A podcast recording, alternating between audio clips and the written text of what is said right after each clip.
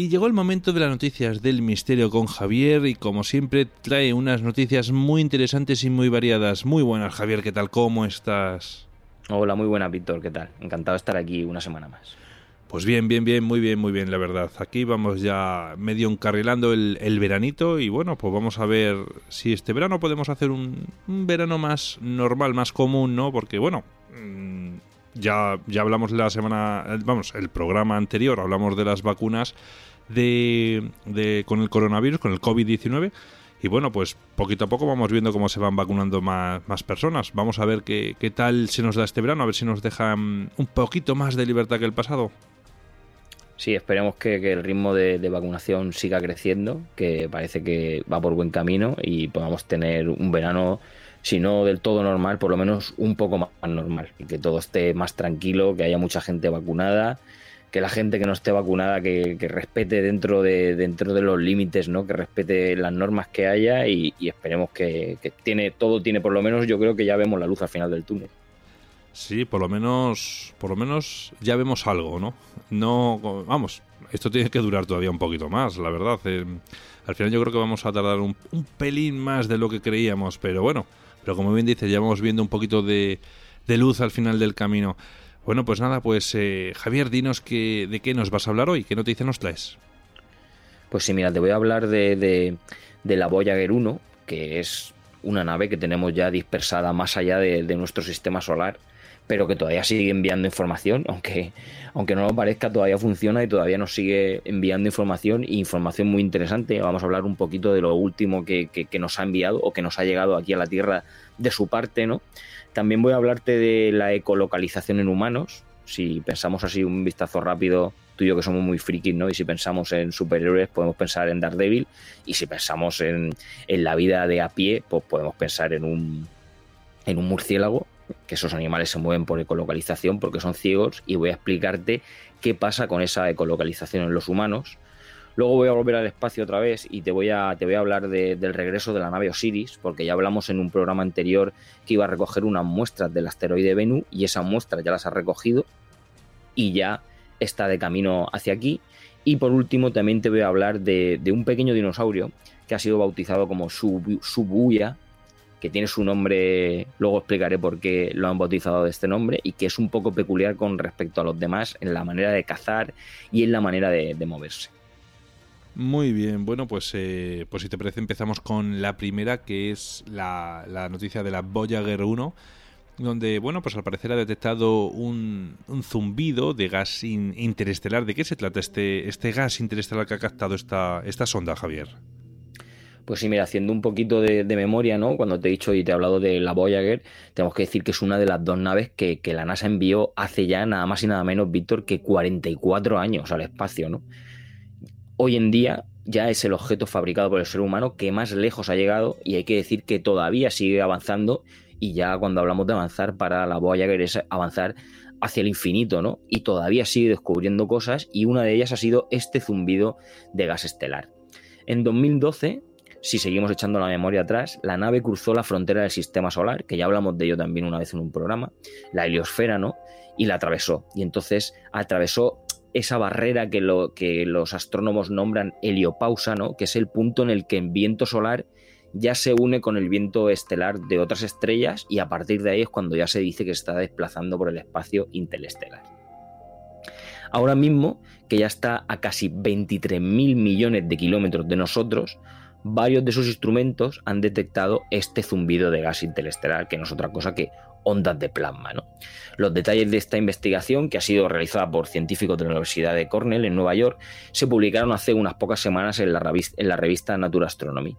Eh, la estudiante de, doctorado en, astronomía de Cornell ¿no? y autora del hallazgo, que se llama Stella Koch-Ocker, ha descrito que el zumbido es algo muy débil y monótono porque se encuentra, digamos, en un ancho de banda, ¿no? En una frecuencia estrecha, ¿no? Y están detectando esa tenue y ese tenue y persistente zumbido de gas interestelar durante mucho tiempo, ¿no? Los investigadores de Cornell creen que el hallazgo va a ayudar a que los científicos comprendan cómo ese medio interestelar actúa como con el viento solar, ¿no? Y cómo esa burbuja de la que hablamos siempre cuando hablamos de cerca de nosotros, de la heliosfera, digamos que podría ser de alguna manera moldeada ¿no? y modificada por el entorno. Este hallazgo, que aunque parezca una tontería, hay que decir que en sí sí es científicamente relevante, no ha hecho nada más que confirmar eh, la valía de, esta sonda, ¿no? Que vuelvo a poner, vuelvo a, a, viajar al pasado, ¿no? Que si lo pensamos bien, fue lanzada en septiembre de 1977 y que después de pasar por Júpiter, que lo hizo dos años después, en 1979. Y creo recordar que, a finales de los 80, no es un dato que estoy muy seguro, pero creo que es a finales de los 80 pasó por Saturno, ¿no? Y a una velocidad de cerca de 61.200 kilómetros por hora, que siga funcionando hoy en día y que siga enviando datos, me parece, la verdad, que un logro muy a tener en cuenta, ¿no? Volviendo al presente, ya, la noticia, toda la investigación nos explica que, al entrar en, ese espacio interestelar, el sistema de ondas de plasma de, la nave ¿no? Ha, detectado ciertas perturbaciones en el gas, ¿no? Pero entre estas erupciones que serían causadas por nuestro, por nuestro propio Sol, los investigadores descubrieron esa señal constante y persistente que produce un sonido tenue, ¿no? digamos que sonaría como, como cuando suena al vacío, como cuando te quedas sordo de un oído, de repente es ese pitido que poco a poco va desapareciendo, pero al final durante un, un periodo de tiempo corto no lo oyes mucho, pero está ahí. Pues digamos que ese sería ese típico sonido, es el que escucharían los, los científicos en ese vacío del espacio, ¿no? En, esa, en esas bolsas de, gas, ¿no? O por lo menos eso es lo que nos cuenta el autor principal del estudio, que es James Corden, ¿no? Digamos que sería, él hace una, él lo compara, ¿no? Como si fuera como, como una lluvia tranquila y suave, ¿no? En el caso de, de, sería, por ejemplo, si pensáramos en un estallido solar, sería como detectar un relámpago, ¿no? Eh, durante una tormenta eléctrica y después volvería a llover suave. Ese es ese pitido que ellos dicen que han encontrado. ¿no? Además creen que, habría más actividad de bajo nivel en ese gas interestelar de lo que se pensaba, ¿no? Lo que permitiría a los investigadores rastrear toda esa distribución espacial del plasma, ¿no? Es decir, cuando no estaría siendo perturbado por ciertas erupciones solares. ¿no? Para todo esto, el investigador de, Cornell, de esta universidad, dicen que es esencial hacer un seguimiento continuo de esa densidad del espacio, ¿no? porque hasta hoy en día nunca se había tenido la oportunidad de evaluarlo y ahora, hoy en día, ya saben que no necesitan, digamos, que pase algo fortuito relacionado con el Sol para poder medir el plasma interestelar, porque la sonda Voyager ya les está diciendo que está ahí, que es constante y aunque sea muy tenue, ya pueden empezar a localizarlo.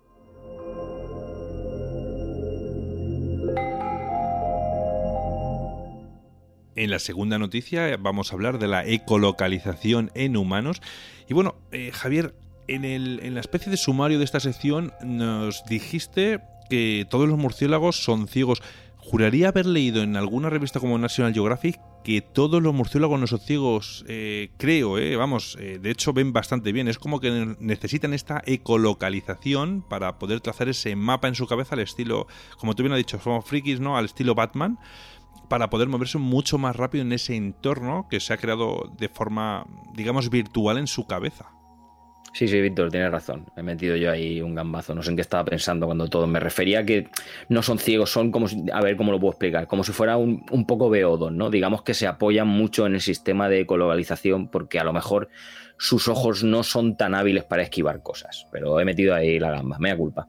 Nada, nada, nada. Bueno, pero escucha, se apoyan en casi cuatro cosas, juraría. Es en los ojos, en la ecolocalización, en una especie de brújula y en un sentido que tienen desarrollados. Alucina, ¿sabes? Para, sí, sí, son unos animales increíbles. sí, la naturaleza ya sabemos que al final se, hace, se abre paso porque la naturaleza es de lo poquito casi que queda como tal, ¿no? Nosotros hemos sido un poco los que hemos eh, involucionado. En fin, Javier, eh, bueno, pues vamos a hablar, venga, de este, de este personaje de Daredevil. O sea, Daredevil obviamente tenía esos poderes y, demás, ¿no? Pero, sin embargo, esta ecolocalización en humanos eh, ¿La tenemos todos? Eh, ¿Es algún tipo de mm, microchips que nos pueden instalar? ¿O es algo que a lo mejor mm, no lo tenemos desarrollado porque lo, hemos dejado dormir? No sé, explícanos, Javier. Pues sí, mira, Víctor, para empezar te voy a decir que no es la primera vez que la ciencia ha logrado demostrar estabilidad, que, que, que aunque parezca una tontería, es una habilidad rudimentaria para la ecolocalización, ¿no? En los seres humanos. Porque hay que decir que todos tenemos la capacidad de detectar objetos en la oscuridad por la manera en la que el sonido podría rebotar en ellos, ¿no? Es más, en el mundo hoy en día existe un puñado de individuos, hay que decir que no son muchos, pero con una notable capacidad para poder orientarse mediante esta localización, ¿no? Pero un reciente estudio reveló que no se trata, como bien estabas preguntando, de una habilidad especial que solamente tengan unos pocos, ¿no? Todos nacemos con ella, lo que pasa es que no la practicamos, no la entrenamos y al final se pierde para orientarse las personas, este puñado de personas ¿no? que practican la, la, ecolocalización, hacen pequeños ruidos, normalmente chasqueando la lengua, ¿no? e interpretan el sonido que estos chasquidos hacen al rebotar sobre los objetos y al volver a sus oídos.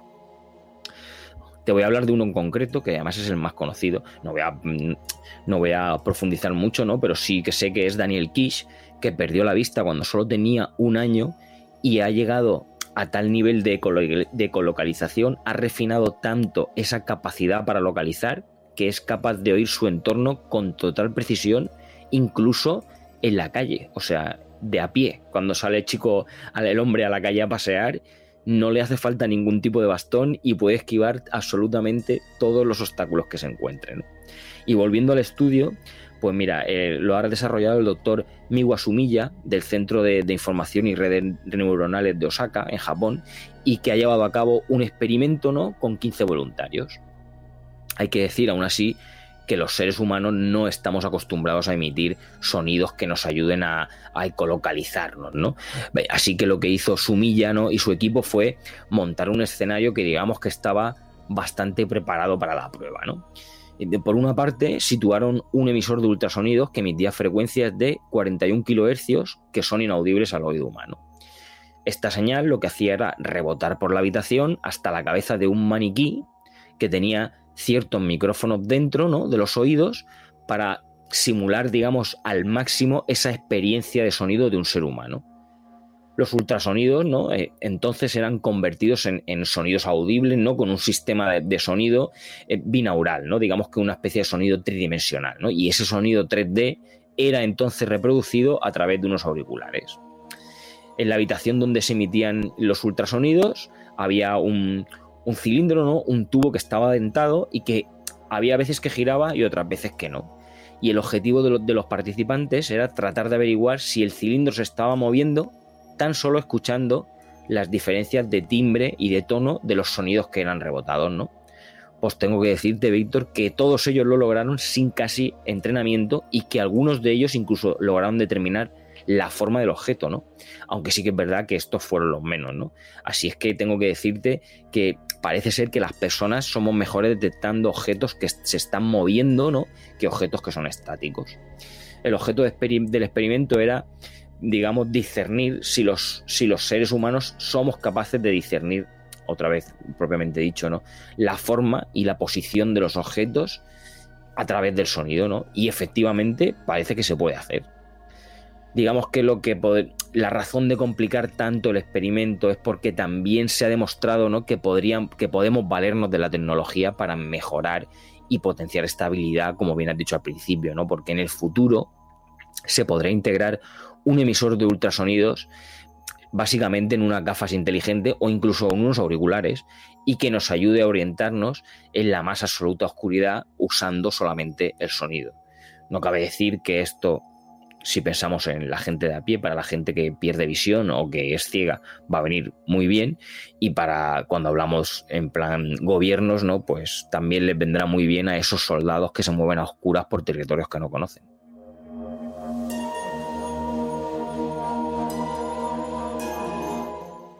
En la tercera noticia vas a hablarnos de ese regreso que, de esa nave llamada Osiris, que ya ha recogido esos famosos 72 eh, gramos de ese asteroide Venus, si no recuerdo mal, que ya hemos tratado a veces en, eh, otras ocasiones. Vamos en el, en el programa. Javier, cuéntanos, eh, ¿qué has averiguado acerca de esta nave? Bueno, pues que ha iniciado su regreso a la Tierra con la primera muestra ¿no? que se recoge de ese asteroide. ¿no? Como bien has dicho, esos gramos, esos 72 gramos, he leído en varios sitios mientras que estaba preparando la noticia. En algunos sitios pone 60 gramos, en otros pone 62, 60 en unos 72, así que vamos a dejarlo entre 60 y 70 gramos. ¿no? realmente a nosotros nos da igual, ¿no? de esa masa de Venus y que puede dar esas pistas sobre la formación de los océanos y sobre todo del sistema solar echando un poquito el carrete para atrás, ¿no? Ah, recordemos que esta nave no tripulada, no tripulada partió de Cabo Cañaveral en, 2016 con rumbo a Venus, que empezó a orbitarlo en 2018 y en tan solo unos segundos tocó tierra, y esto lo entre comillas, porque al final no es tocar tierra, ¿no? Es tocar el asteroide y recolectó la muestra durante el año pasado, en el año 2020. Después la nave continuó dándole vueltas al asteroide hasta que se espere que inicie, hasta que se esperó a que iniciara ese largo viaje de vuelta a la Tierra que concluirá en 2023. Dando un poquito de información más exacta, ¿no? Digamos que el día 10 de mayo de 2021, sobre las 4 y cuarto de la tarde, una confirmación a la sala de control llegó de que volvió a encender sus motores para alejarse de la órbita de Venus. Unos 16 minutos, hay que decir, cuando te he dicho las 4 y cuarto, ¿no? Digamos que exactamente eran las 16 y 16. Y es porque esos tienen. Hay 16 minutos de delay, ¿no? Son 16 minutos después de que realmente hubiera sucedido por ese retraso de las comunicaciones por las distancias, Me parece que hablamos la última vez, pero tengo que recordar que el asteroide Venus es una cápsula del tiempo de nada más y nada menos que 4.500 millones de años. Y ese análisis ¿no? de, las condiciones, de la cantidad de agua que tenía esa zona del sistema solar va a ayudar a entender cómo se forma nuestro propio planeta. ¿no? Así que a partir de hoy la comunidad científica va a estar ansiosa por recibir esos gramos, ¿no? de que hay que decir del que se piensa guardar hasta un 75% para los investigadores del futuro. Sin embargo, hay que decir, Víctor, que los investigadores todavía van a tener que esperar al menos dos años y medio hasta que la cápsula con este preciado material descienda otra vez a la Tierra, que calculan será cerca de septiembre de 2023, que ya, tienen, ya saben que va a caer en el desierto de Utah. Eso sí, por el camino va a tener que superar con éxito varios desafíos en esa trayectoria. ¿no? Uno de los primeros retos y que demandaba mucha precisión era salir de la órbita de Venus a toda velocidad y hacerlo adecuadamente, ¿no? Teniendo en cuenta dónde va a estar la Tierra, el planeta Tierra, en 2023. Tenemos que pensar que la sonda se encontraría dando vueltas alrededor de Venus y que tiene que salir disparada en la dirección correcta y a la velocidad correcta para encontrarse con la Tierra en dos años. Los propulsores de la nave, que van a una velocidad de 958 km por hora, tienen que cambiar para que la trayectoria llegue a cruzarse con la Tierra y logre aterrizar con éxito. Además, la nave va a tener que dar darle al Sol dos vueltas enteras y cubrir alrededor de 2.300 millones de kilómetros durante estos dos años para poder alcanzarlo, la Tierra. Los científicos además explicaron que la salida de órbita es tan crucial en esta misión como lo fue alcanzar la órbita de Venus en 2018. Eh, haciendo un símil, ellos decían que esto es como una bala que viene a muchísima, a altísima velocidad y que de repente tiene que desacelerar para poder estar en órbita y no estrellarse. Así que Esperemos estar aquí para contarlo en 2023 y a ver qué nos trae y qué nos descubre ese asteroide de 4.500 millones de años de antigüedad, a ver qué secretos se esconde y qué podemos contar en un futuro.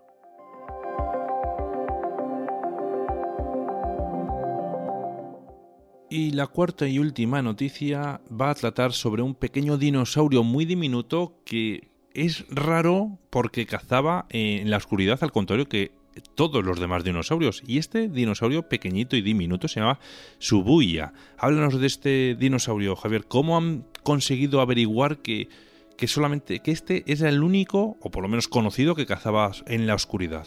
Sí, o por lo menos uno de, esos primeros depredadores nocturnos, ¿no?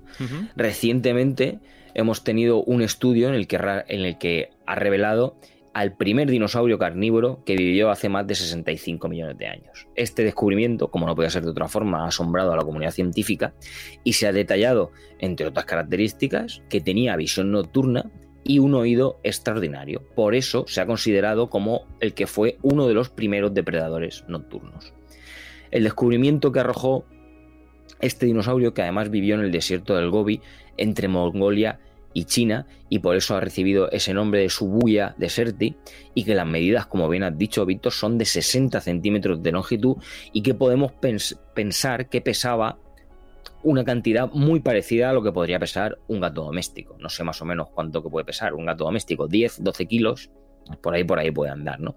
Además, ser un animal bípedo con las patas traseras muy largas y extremidades muy cortas y con unas garras grandes que le permitían excavar. Digamos que es un animal tan extraño que los paleontólogos se preguntaban desde hacía mucho tiempo qué era lo que realmente hacía, o por lo menos se lo preguntaba Roger Benson de la Universidad de Oxford. Asimismo, él añadió que al examinar los restos fósiles del animal y al comparar la estructura de sus ojos y oídos con la de los animales modernos, encontraron que su percepción audiovisual es muy similar a la de una lechuza. Así que en ese sentido se subrayó que esto hace que se distinga de la mayoría de los dinosaurios carnívoros, ¿no? Que regularmente hay que decir, Víctor, que tenían buen oído, pero que la visión estaba adaptada para cazar de día.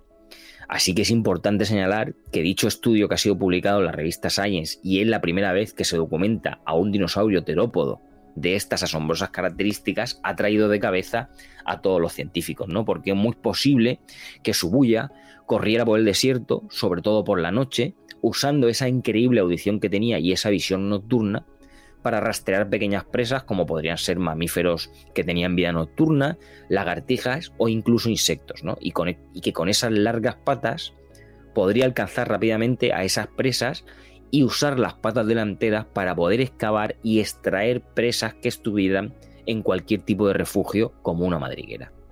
Si la gente le echa un vistazo puede buscar el nombre por internet y verá la fotografía. Realmente a mí me recuerda mucho a esas aves extrañas que son los kiwis, lo que pasa que con una especie, porque al final solo tenemos el esqueleto y lo demás es recreado, ¿no? Y digamos que tiene esa especie de pájaro, esos kiwis, me recuerdan mucho a este animal tan asombroso, uno de los primeros cazadores nocturnos y que además estaba preparado para ello. Así es que nada, vamos a esperar a ver qué más nos cuentan, porque cada vez que encontramos un dinosaurio nuevo es, es una maravilla.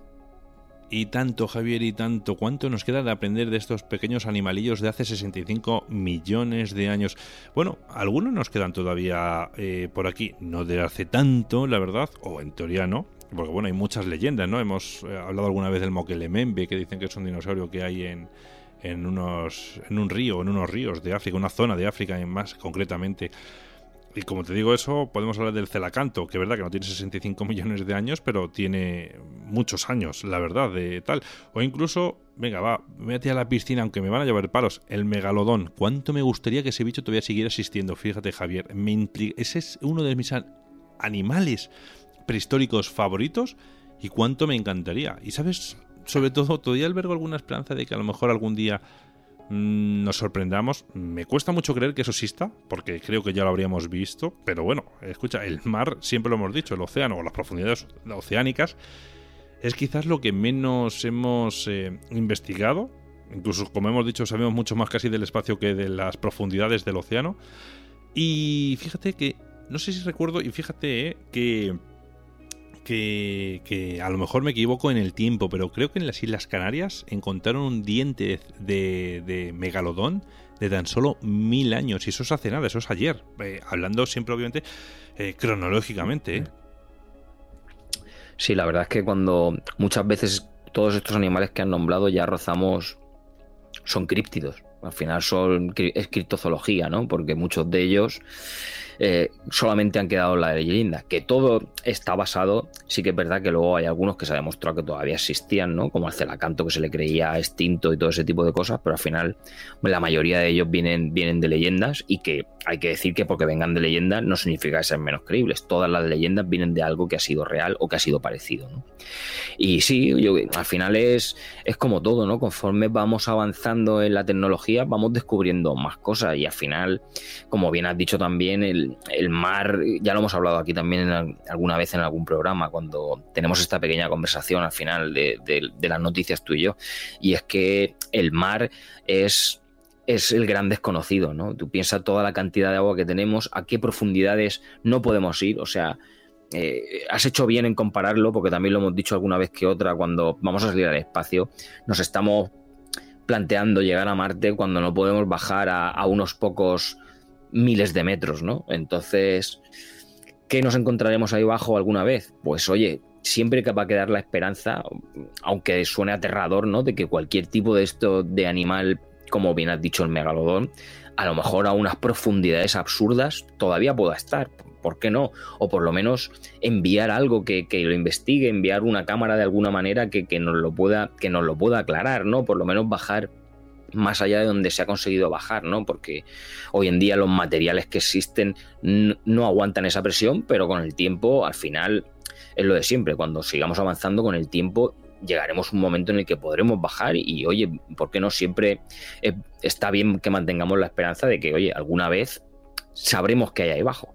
De hecho, Javier, hace bien poquito eh, hay un, ha habido un submarino, vamos, que ha bajado, juraría, el segundo punto más profundo de la Tierra, que está también ahí además en las fosas de las Marianas. Y casualmente era un español, uno de los que iba en ese submarino, ¿eh? Y lo grabaron todo y se tiraron, juraría que como 12 horas para bajar aproximadamente y creo que ha sido, no sé si ha sido en el mes de mayo o finales de abril, ¿eh? pero por ahí por ahí anda, ¿eh? Pues sí, para que veas. Entonces es lo que estamos hablando. No, no lo conozco con exactitud y no sé tampoco la profundidad que ha bajado, pero al final es lo que te digo. O sea, por mucho que haya bajado, no es una profundidad, seguro que no será una profundidad suficiente como para poder encontrar sin un espécimen vivo de uno de estos animales que hablamos de, ahora que seguimos hablando del mar, ¿no? Estamos hablando del megalodón, pero ¿por qué no los restos, no? Para poder encontrar los restos hay que bajar muchísimo más abajo, seguro, de lo que ha llegado este, este submarino. Ya te digo, yo espero que con el tiempo, si no con gente a bordo, porque a lo mejor es un poco más complicado, sí cuando hablemos de, drones, ¿no? O de robots, o no sé cómo lo llaman cuando, cuando es por bajo el agua, ¿no? Estos drones submarinos, como ya te digo, no conozco el nombre técnico, pero yo confío que en el tiempo sí que llegará un momento en el que veremos, tú imagínate, ¿no? Ver lo que es el suelo, ¿no? El final de la fosa de las Marianas, o sea, lo que hay al fondo. Eso tiene que ser espectacular. Desde luego que sí. Mira, Javier, me parece que bajaron 10.600 metros, ¿eh? O sea, no es poco, ¿eh? Ya te digo. Pero bueno, que hablamos del tema del megalodón. El megalodón es un animal que a día de hoy se sabe que existió. Ese no forma parte de una leyenda porque se han encontrado dientes, se han encontrado fósiles y demás. Sí, sí, hay una quijada entera en un museo. Efectivamente, y es original, que no es una recreación. Entonces, al final, y lo que tú dices, o sea, que se mete una persona dentro de esa quijada. Entonces imagínate, ¿no? El tamaño que tenía eso. Pero, pero que, pero que sí. Oye, quién sabe, también queríamos al calamar gigante, un animal extinto de leyenda, en 20.000 de de viaje submarino. Y, ahí está. Además, no muy lejos, ¿no? En las costas asturianas han encontrado alguno, así que. Pero bueno, y encima era cría, ¿eh? Y, era, y eran como 14, 15 metros, y era una cría, o sea que no me quiero imaginar cómo son papá y mamá. En fin, Javier. Bueno, pues, eh, pues nada, eh, como siempre digo, pues noticias muy interesantes, muy variadas y, y, me encantan. Así que nada, Javier, que te deseo una muy buena semana y bueno, pues nos vemos en el próximo programa. Claro que sí, Víctor. Un abrazo para ti y todos los oyentes y la semana que viene aquí estaremos. Muy bien, un abrazo, cuídate.